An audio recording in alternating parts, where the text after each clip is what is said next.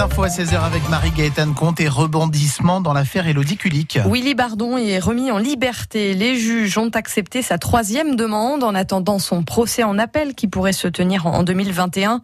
Il a été condamné il y a neuf mois à 30 ans de prison pour le viol et l'enlèvement d'Elodie Kulik en janvier 2002 à Tertry, près de Péronne. C'est à lire sur francebleu.fr. Deux personnes blessées à l'arme blanche en fin de matinée à Paris, à proximité des anciens locaux de Charlie Hebdo. Deux suspects interpellés dans le 11e arrondissement de la capitale. Le parquet national antiterroriste a ouvert une enquête pour tentative d'assassinat en relation avec une entreprise terroriste.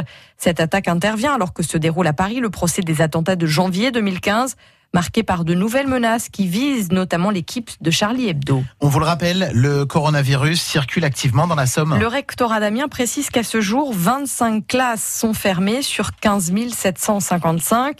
Sur les sept derniers jours, 122 élèves ont été testés positifs à la Covid-19 et 31 salariés de l'éducation nationale. Les pompiers de la Somme sont intervenus au collège de Oisemont ce matin dans l'ouest du département pour une odeur de gaz suspecte dans une classe. 230 élèves et 40 enseignants sont restés confinés dans les classes pendant deux heures. Une mini tempête hier soir à Péronne. Des pluies intenses et de fortes rafales de vent qui se sont abattues sur la commune vers 19h30. L'épisode a duré une dizaine de minutes.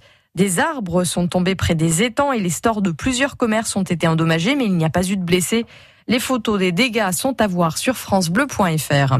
En boxe, le plus gros combat de l'année, c'est ce soir en France entre le poids lourd abvillois Johan Duopa et le champion olympique 2016 Tony Yoka. Combat explosif à Paris La Défense Arena sur fond de rancœur car Duopa n'a pas digéré des provocations verbales visant sa famille. Alors le Picard promet de cogner fort. Le combat, c'est à 22h15 ce soir. Il sera retransmis sur écran géant au centre omnisport d'Abbeville.